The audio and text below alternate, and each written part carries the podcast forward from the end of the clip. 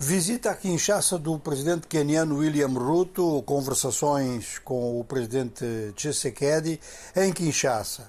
Isto pouco depois de se ter anunciado que tropas kenianas instalavam-se então no leste do Congo e William Ruto sublinhou que não estão ali para operações de manutenção de paz, mas de imposição de paz. A expressão em inglês Peace Enforcement, ou seja, que vão participar de operações, ou seja, que vão atacar elementos como, por exemplo, os do M23. As notícias relativas ao M23 continuam a ser as mesmas, ou seja, uma força de inspiração ruandesa, com logística muito provável do lado ruandês e num eixo de atividade que apanha, por exemplo, as proximidades da cidade de Goma, mas começa mais acima, a leste do famoso Parque de Virunga.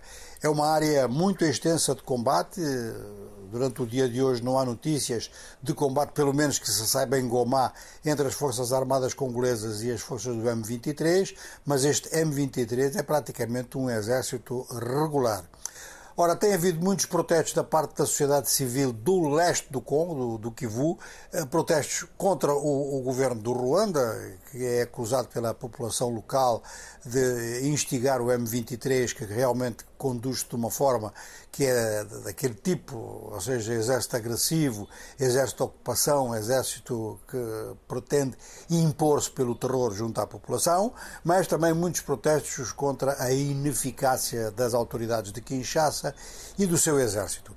William Ruto, com a sua vinda a Kinshasa, então pretende marcar uma presença já a partir de a presença internacional a, a partir da sua presidência da República que começou há pouco tempo.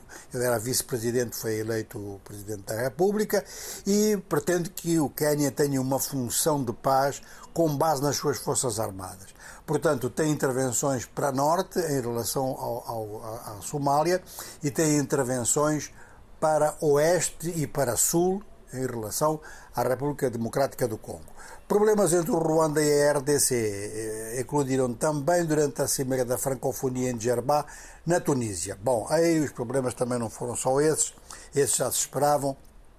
Ainda por cima é uma ruandesa que dirige a organização da francofonia e há muitas críticas ao funcionamento desta organização. Nós constatamos que esses, esses agrupamentos eh, em que é utilizada a língua como fator político funcionam todos eles sob muitas críticas, quer dizer, nós vemos a CPLP ser criticada, mas realmente a OIF, a Organização Internacional da Francofonia também, e eh, há uma crítica segundo a qual, desde que o ex-presidente senegalês Abdou Diouf saiu da, da Organização da Francofonia, esta caiu em letargia.